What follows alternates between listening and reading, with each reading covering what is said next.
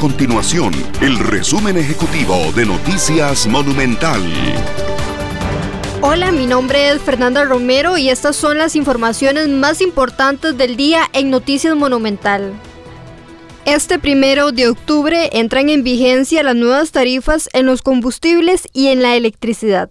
A partir de este jueves, el litro de gasolina super aumenta 9 colones y la regular 8 colones, mientras que el diésel baja 8 colones. Y en cuanto a la electricidad, la rebaja oscila entre el 1% y el 5% según la empresa distribuidora de energía.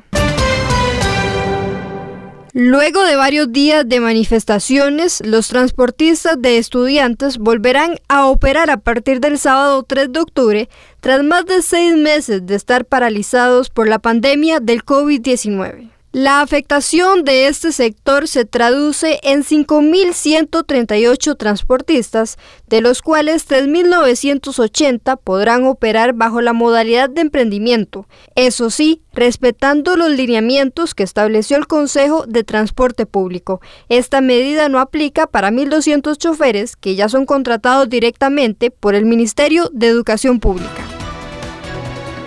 Estas y otras informaciones usted las puede encontrar en nuestro sitio web www.monumental.co.cr. Nuestro compromiso es mantener a Costa Rica informada.